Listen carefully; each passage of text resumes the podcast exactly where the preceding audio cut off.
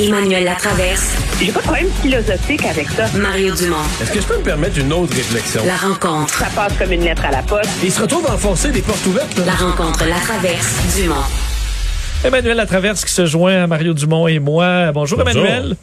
Bonjour. C'est la rentrée parlementaire à Québec aujourd'hui. Il y a quand même beaucoup, beaucoup de, beaucoup de dossiers à l'ordre du jour, beaucoup de tensions. Euh, cinq des partis qui veulent euh, se faire entendre. Et entre autres, on remet de l'avant, Emmanuel, le dossier de l'appui de François Legault à Aaron O'Toole. Ça, ça a pas plu à tout le monde. Ben, c'est surtout que moi, ce que j'ai trouvé intéressant, c'est que dans les, les débats et les questions qui ont été soulevées par l'opposition là-dessus, on, on, on saisit l'ampleur des écueils auxquels M. Legault s'est exposé en allant aussi loin que ça. D'autant plus que maintenant c'est connu assumé là, qu'il est allé plus loin qu'il ne devait aller. Euh, parce que c'est vrai, pourquoi appuyer le Parti conservateur en ayant zéro garantie qu'on va récupérer une portion substantielle du 6 milliards? C'est assez évident que ça n'arrêtera pas. Et du côté du Parti québécois aussi, c'est intéressant parce qu'à partir du moment où M. Legault se pose en père de la nation et en étant comme quoi la survie de la nation dépend de cette opposition à l'approche libérale centralisatrice, ben il faut aller au Monsieur Legault un jour, il va être obligé d'aller au bout de cet argumentaire-là. Euh, et donc, ça rend ça très risqué quand il décrit le Parti libéral comme une menace à la nation québécoise. C'est peut-être un peu fort, ces mots-là. Un parti Ben- centralisateur, oui. Dangereux. Il a dit dangereux. Non, non, c'est ce que je dis. Ça va un peu. il a- on disait qu'il est centralisateur puis qu'il est dangereux. Il y a, il y un pas que j'aurais pas franchi, moi.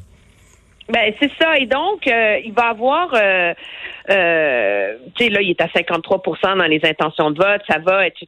Mais je pense que c'est, il y a comme un, il y a- ça, ça nuit à son autorité morale. Ouais. Mais, mais là où il y a, là où il y a raison, ouais. mais là où il y a raison, puis les gens de la CAQ ont raison, c'est sur le fait qu'il se passe quelque chose en politique canadienne quand même. T'écoutes la campagne fédérale, puis les conférences de presse, c'est les deux partis les plus visés, là, le NPD puis les libéraux. C'est vrai, à un moment donné, des gens faisaient des blagues, ils disaient, mais écoute, ils se présentent-tu, ils se présentent-tu dans une élection provinciale ou ils se présentent dans une élection fédérale? Tu dis tous leurs engagements, là, au quotidien, ils parlent jamais d'affaires extérieures, ils parlent jamais d'armée. Euh, Je te prendrais de tous les pouvoirs du fédéral, là, ils parlent jamais de ça. Ils parlent de garderie, ils parlent de santé, ils sont d'éducation, ils sont à deux pieds, à deux mains, tout le temps, tout le temps dans les juridictions des provinces. Jamais ils prennent d'engagement sur les affaires fédérales. C'est sûr qu'il y a quelque chose de, de, de, de bizarre avec ça, euh, du point de Ben, vue du pouvoir des... problème. Je veux dire, en- je suis d'accord avec toi parce que en termes de de de un, ça, je veux dire, je vois vraiment pas à quoi ça sert d'avoir une constitution du Canada. Pour, euh, mais c'est le reflet surtout d'un manque d'idées, d'un manque d'imagination, d'un manque d'ambition pour ce pays qui est le Canada. Que tu, tu en es réduit à ce que le premier ministre d'un pays du G7, comme t'aimes le dire, fasse campagne sur des petits, en- tu sais, sur des enjeux locaux, là. On et ça n'enlève rien à l'importance de ces enjeux-là.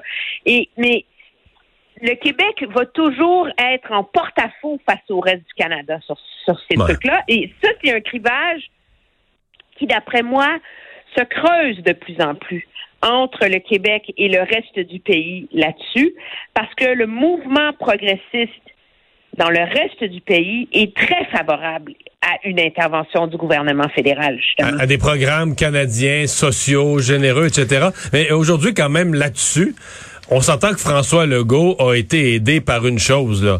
Euh, l'aide que la contribution qu'a apporté André Fortin à, la campagne de Justin Trudeau, à la préparation de débat de Justin Trudeau. Je, je l'ai dit tout à l'heure, c'est pas quelque chose que je trouve grave. Je trouve que pour André, euh, qui est un gars talentueux puis qui a des aspirations, c'est une très belle expérience d'avoir été euh, dans les heures précédant le débat aux côtés du premier ministre du Canada. J'ai deux questions. Est-ce qu'il en avait averti sa chef? Parce que, ça a été... Non. Non, non, non, c'est ça. On s'entend que pour aujourd'hui, aujourd'hui pour Mme Anglade, ça a été drôlement embarrassant. Et l'autre affaire, une fois que tu l'as fait, assume-le. J'ai été surpris de sa réponse qui dit, voyons, moi je l'aurais faite pour n'importe quel autre chef. Et voyons donc. T'es t'es dans, t'es dans là, ce qu'on appelle en anglais le inner circle, le cercle le plus rapproché d'un chef politique au moment le plus critique de sa carrière, la préparation du débat des chefs. Puis tu dis que tu l'aurais fait pour n'importe... Tu l'aurais fait pour euh, Singh, Blanchet, voyons donc, c'est O'Toole, euh, c'est pas de bon sens, là. Mais moi, en général, j'ai pas j'ai pas de problème avec le fait qu'un politicien québécois ait aidé un politicien fédéral à, Non, c'est pas grave en soi. Il y, a, il, y a, il y a quand même, mais c'est plus difficile au Québec de faire ça que partout ailleurs parce que on est une des provinces où il n'y a pas ce lien de filiation entre nos partis provinciaux et les partis fédéraux. Et la réalité, c'est que le Parti libéral du Québec, ça regroupe des conservateurs. L'organisateur de la campagne au leadership de Dominique Anglade, c'est un conservateur, là. Donc, il y a des conservateurs là-dedans, puis il y a des libéraux là-dedans. De la même façon qu'à la CAQ, il y a des, des péquistes, puis des libéraux aussi, là. Alors, à un moment donné, euh, c'est très litigieux à partir de ce moment-là d'aller faire campagne euh, du côté fédéral parce que tu mets ton parti, euh, tu forces ton parti à assumer certaines contradictions et on, le voit dans ce cas-là. Comment Mme Anglade peut se lever en s'indignant des ingérences de Justin Trudeau en hmm. santé quand pas son backbencher que personne connaît, son leader, son leader parlementaire est allé aider l'autre à gagner le débat, tu sais. Hmm. Parlons des sondages. Euh, le mot sur le dernier sondage léger. Euh, euh, Mario, on voit les partis, on voit conservateurs, libéraux à 32% les deux, ça bouge pas beaucoup. Est-ce qu'on se dirige vers ce que plusieurs craignaient, c'est-à-dire que le 21 septembre, ça va être exactement la même chose que ce qu'on a aujourd'hui? Mais, peut-être même le gouvernement minoritaire encore plus fragile. Les gens qui craignaient une élection dans 18 ans, on va être encore en élection dans 18 à 24 mois. Ça durera peut-être même pas si longtemps que ça. je veux pas mettre ça. Mais donc, les, grosses nouvelles, c'est ça. D'abord, 32-32, c'est un gouvernement libéral très faiblement minoritaire, si ça reste comme ça. L'autre grosse nouvelle, c'est qu'il y a vraiment aucune tendance. Il n'y a aucun parti qui a convaincu personne de rien, là. Je veux dire, ils ont gardé leur monde. Euh, il n'y a aucun chef qui a grimpé en termes d'appréciation vraiment. Montée du bloc au Québec. Ben, la montée du bloc au Québec est mais elle est liée à une madame qui s'appelle Shashi Curl qu'on ne connaissait pas au Québec il y a, une semaine, là. Donc, c'est un accident. Euh, peut-être pas accident total parce qu'on se dit c'est ce qu'ils pensent de nous au Canada anglais, puis elle, nous le dit, puis on est insulté, puis ça aide le bloc. Mais ça reste que c'est pas Yves-François Blanchet qui a, fait quelque chose. Donc ça, c'est une des nouvelles du euh, une des nouvelles du sondage certainement. Et il y a la montée, quand même, il faut le noter, la montée de Maxime Bernier euh, qui va finir devant le Parti vert. Et à mon avis, on va être surpris là, qui dans un paquet de comtés va finir avec un score dans les deux chiffres, des 10-12 il gagnera pas, mais des 10-12% etc. Donc, il va chercher quand même du, vrai vote, là. Mais oui, moi, je il y a deux choses. Je pense que la, il, euh, il finit toujours par se passer quelque chose hein, dans les intentions de vote. Donc, c'est, est-ce qu'on ne le voit pas encore? Et c'est, c'est la question et c'est la crainte, je te dirais, de beaucoup de libéraux au Québec. C'est que, on dit le bloc a monté, il faut se calmer, le bloc a pas pris 20 euh, points en trois jours, là, ils ont monté par Non, mais ils ont pris trois points en trois jours. Ils ont pris trois points en trois jours, fait que si ça se poursuit trois autres jours, ça ben, devient inquiétant. C'est que là, à 30% le bloc est de retour à la case départ par rapport au reste de la campagne, mais pendant combien de temps il va monter? Et, euh, et ça, ça peut vraiment faire basculer la campagne électorale parce que dans une course aussi serrée, où objectivement, ça dépend de la sortie de vote, ça dépend euh, d'une vingtaine, d'une trentaine de circonscriptions au pays à l'extérieur du Québec. La réalité, c'est que si le bloc monte, monte, monte, monte, monte, monte, monte, et continue, là, il va coûter des sièges euh, au Parti libéral.